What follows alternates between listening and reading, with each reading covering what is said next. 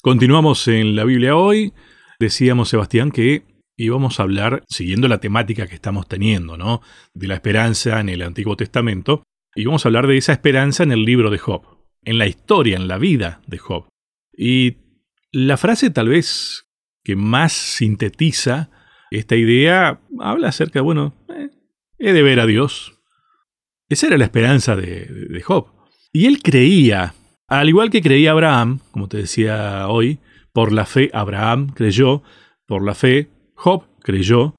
Eh, claro, pero Job no estaba consciente de, algunas cosas, ¿no? O sea, algunas evidencias no las tenía. Pensamos que, bueno, se cree que es el primer libro que se escribió, ¿no? Y es uno de los libros más ricos en cuanto a, edad, antiguos, ¿no? Entonces, este, la historia de Job por ahí no muestra tantas evidencias de, del conflicto en el medio del cual él estaba parado. Y así y todo, y así y todo, creyó. El trimestre pasado estudiamos un libro que hablaba de eh, estar en el crisol, donde todo quema, en el crisol con Cristo. Y cuando terminamos el primer bloque, Lucho, me decías esto, ¿no? De, de- de creer en las dificultades. Precisamente era lo que estudiamos los tres meses anteriores a estos. Y Job estaba pasando por un momento extremo. Había perdido a sus hijos, había perdido lo económico, estaba enfermo, incómodo, con una señora que tampoco lo acompañaba, con unos amigos que no lo entendían. O sea, no tenía nada a favor. Nada a favor. Sin embargo, él, Job capítulo 19, versículo 25, 26 y 27 dice lo siguiente, yo sé que mi redentor vive. Y en el hebreo dice Goel, la palabra es Goel. Goel es ese pariente redentor que si a vos te iba mal, él se hacía cargo de tus problemas. Sí. Mm.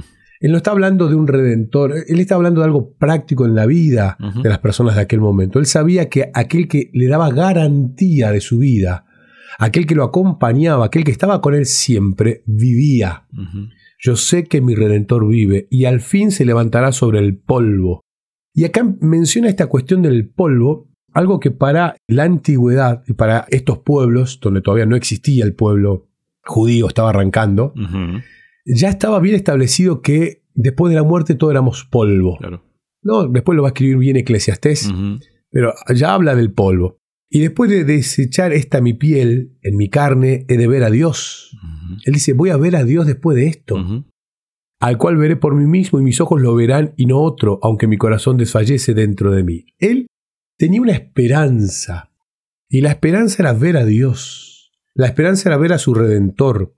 La esperanza era volver a tener forma. A ver, él no está hablando de nada espiritual, está hablando de algo corporal. Él creía Totalmente. en una resurrección. Es evidente que ya en esta antigüedad, en este primer libro de la Biblia en ser escrito, la idea de la resurrección existe. O sea, ellos ya tenían la idea de que en algún momento iban a resucitar. Y esto es lo que le da la, la gran esperanza de ver a su redentor y eso le permite en ese momento de aflicción mantenerse firme y mantenerse derecho sin ir en contra de lo que él creía, que era eh, protestar, blasfemar, enojarse, ir en contra de Dios. Nunca lo hizo. Y esto realmente es una fe genuina de parte de Job. Pues fíjate que, eh, bueno, en su descripción es muy, muy claro en lo que está diciendo, ¿no? Porque uno dice, bueno, se levantará del polvo. Eh, sí, pero eh, ¿de qué? Y, aclara inclusive, ¿no? Una vez desecha mi piel, o sea, es casi desagradable pensarlo, pero está mostrando a las claras ese proceso en el cual llegaremos a ser polvo. A ver, respetando la síntesis esa inicial, del polvo fuiste hecho, al polvo volverás, ¿no? Y en ese, en ese contexto, con esa creencia es que él plantea que lo he de ver a, mi redentor. Me gustó mucho esa figura, ¿no? De, de ese, de algo práctico. ¿no? no es que es una figura legal, alguien que te firma un papel como garante y nada más, y tal vez después eh, nunca va a responder por vos. No, no. Está respondiendo por vos cada día. Es más, si somos conscientes, es el que nos da esa vida a cada momento, cada segundo.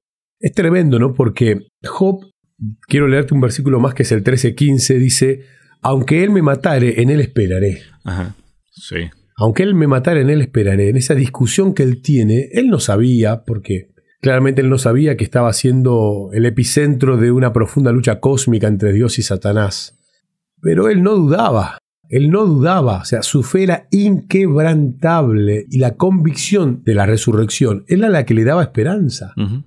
Y vivir, o sea, aquí, ¿cuál es el centro de la lección? Estarse convencidos que en el Antiguo Testamento la resurrección, la resurrección bíblica, después de que Cristo venga por segunda vez, es el pensamiento que abundaba, digamos, en estos personajes tan importantes como fue Job, como fue Abraham, vamos a hablar más adelante de Daniel, pero este pensamiento ya estaba constituido en, la nación judía, en, el Israel, digamos. La idea de la resurrección venidera. Y Job creía en esto y esta era su esperanza, lo que lo mantenía aún en pie. Aunque él me matare, en él esperaré. Esperar es esperanza. Y él esperaba, él tenía esperanza en este redentor porque él sabía que vivía y creía en él. Y, después de la muerte lo voy a ver, lo voy a ver, voy a ver a mi Dios. Es realmente impresionante más de un hombre que está sufriendo, que está en medio del sufrimiento. Un hombre que cuando comienza el libro dice que era un hombre justo, temeroso de Dios, recto y apartado del mal. O sea, los buenos sufren, pero los buenos que conocen a Dios, aunque sufran, no dejan de amar a Dios. No dejan de creer. Eh, vos sabés que ahora, ahora me pongo a pensar en, el tema este de la resurrección. Claro, la idea general que hay es como que lo más popular es alguien muere y está dando vueltas por ahí hasta que, digamos, ¿no? Pero en realidad que vos fíjate que cuando acá habla de resurrección, hay dos posibilidades de resurrección. La resurrección en el día venidero, o sea, con la venida de Cristo, o como lo ha hecho Jesús como un milagro, una resurrección casi inmediata después de la muerte, pero corpórea también. ¿No? Esos milagros que tenemos en el, Nuevo Testamento especialmente. Entonces, en ninguno de los dos casos hay una posibilidad de una creencia de, de, algo ahí entre medio que esté dando vueltas hasta qué. ¿no? Entonces, creo como que no hay motivo para andar creyendo otra cosa según lo que dice la Biblia, según esa historia que tenemos en la Biblia. Claramente, no hay alternativa para otra idea. La Biblia nunca menciona otra alternativa. No aparece la idea de este, un, un, estado consciente después de la muerte ahí naufragando por el mundo, dando vueltas. No existe tal idea. No hay ningún párrafo. Claro, esta semana alguien me consultó por esa parábola de, Lázaro. y Lázaro. Sí, sí. La, estudié, la preparé para, para explicarla. Mañana en la iglesia la voy a explicar. Eh, pero no tiene nada que ver con esto, ¿no? Era una historia que Cristo utilizó, una parábola, una historia de la época que él utilizó para explicar otra cuestión. Y era una historia, una parábola, no era algo creíble. Sí es cierto que en el imperio romano, que conquistó al imperio griego, los griegos habían ingresado la idea de la inmortalidad del alma. Ellos la habían ingresado. Entonces ya en la época de Jesús había gente que directamente no creían en la resurrección, porque los saduceos no creían en ningún tipo de resurrección. Ya, o sea, la resurrección de Cristo, la, final, no, no, tampoco creemos, decían ellos. Ellos no querían ni siquiera entrar en duda. Y habían otros que sí creían, pero era un pensamiento completamente griego que conquistó al imperio romano. O sea, el, imperio romano lo conquistó, pero el imperio griego conquistó al intelectual. Totalmente. Y esa idea quedó incorporada y luego la toma la iglesia cristiana primitiva, pero no es bíblica. Aquí estamos viendo claramente que la Biblia siempre menciona que después de la muerte no hay nada y hay cientos de textos bíblicos que mencionan esto.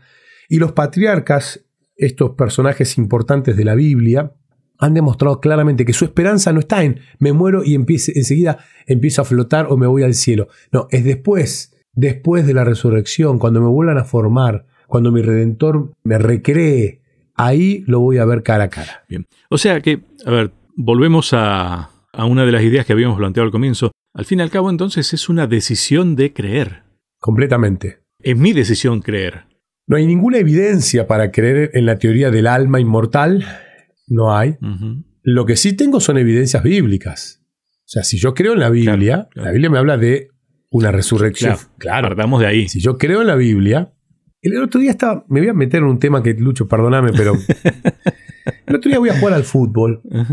Ya me parecía. Faltaba la historia del fútbol. Alguien me dice, pastor, ¿se dio cuenta que todos hablan de la China comunista, la China comunista, mm. que hablan de Rusia, pero Rusia no pudo ir en contra de la OTAN contra Ucrania, un país chiquito? Y esta China famosa de tanto poderío tampoco pudo ir en contra de la OTAN. La OTAN, que es la organización de. Bueno. Tratado del Atlántico Norte. que está liderada básicamente por Estados Unidos. Sí. País que en las profecías bíblicas tiene un papel muy importante. Entonces me dice, ¿se dio cuenta que tanto China, cohete, bomba y esto, pero que no puede ir en contra de la Biblia? Yo quedé sorprendido como en una previa donde me estoy atando los cordones para jugar al fútbol, alguien me refresca claramente que las profecías bíblicas vienen acertando absolutamente todo, porque es la palabra de Dios. Entonces, cuando a mí me preguntan por qué creo en la Biblia y cómo no voy a creer en un libro que ha yo, yo vi la caída del muro de Berlín. ¿No? Cuando la gente decía, ¿será el comunismo o realmente Estados Unidos es ese país naciente en la profecía bíblica? Claro, la Biblia tiene razón en absolutamente todo lo que habló en cuanto a profecía, y porque ahí está mi evidencia. Y por eso yo creo que después de la muerte no hay nada, porque los muertos nada saben, y que después vendrá una resurrección final, cuando se escuche la trompeta, y los muertos en Cristo resucitarán primero. ¿Por qué? Porque creo en una Biblia que me fue anticipando a la historia que yo mismo he vivido, y esa es mi gran evidencia para creer. Lindo punto este, ¿eh? bien actual de paso. es que uno lo mira en los diarios y uno dice, wow, no me di cuenta, pero claro, en los diarios todos los días está predicando acerca de la veracidad de la Biblia, lo que la Biblia dijo hace muchos años, libro de Daniel, Apocalipsis, y se sigue cumpliendo en nuestros días con una claridad tan clara que nosotros casi que ni la percibimos de tan acostumbrados que estamos, pero está ahí, frente a nuestros ojos. Tenemos que hacer una nueva pausa, Sebastián, pero ya continuamos. ¿Querés que hablemos un poco más de estos temas? Me encontrás en las redes sociales, en Facebook como Sebastián Martínez, en Instagram como Pastor Sebastián Martínez. Te espero.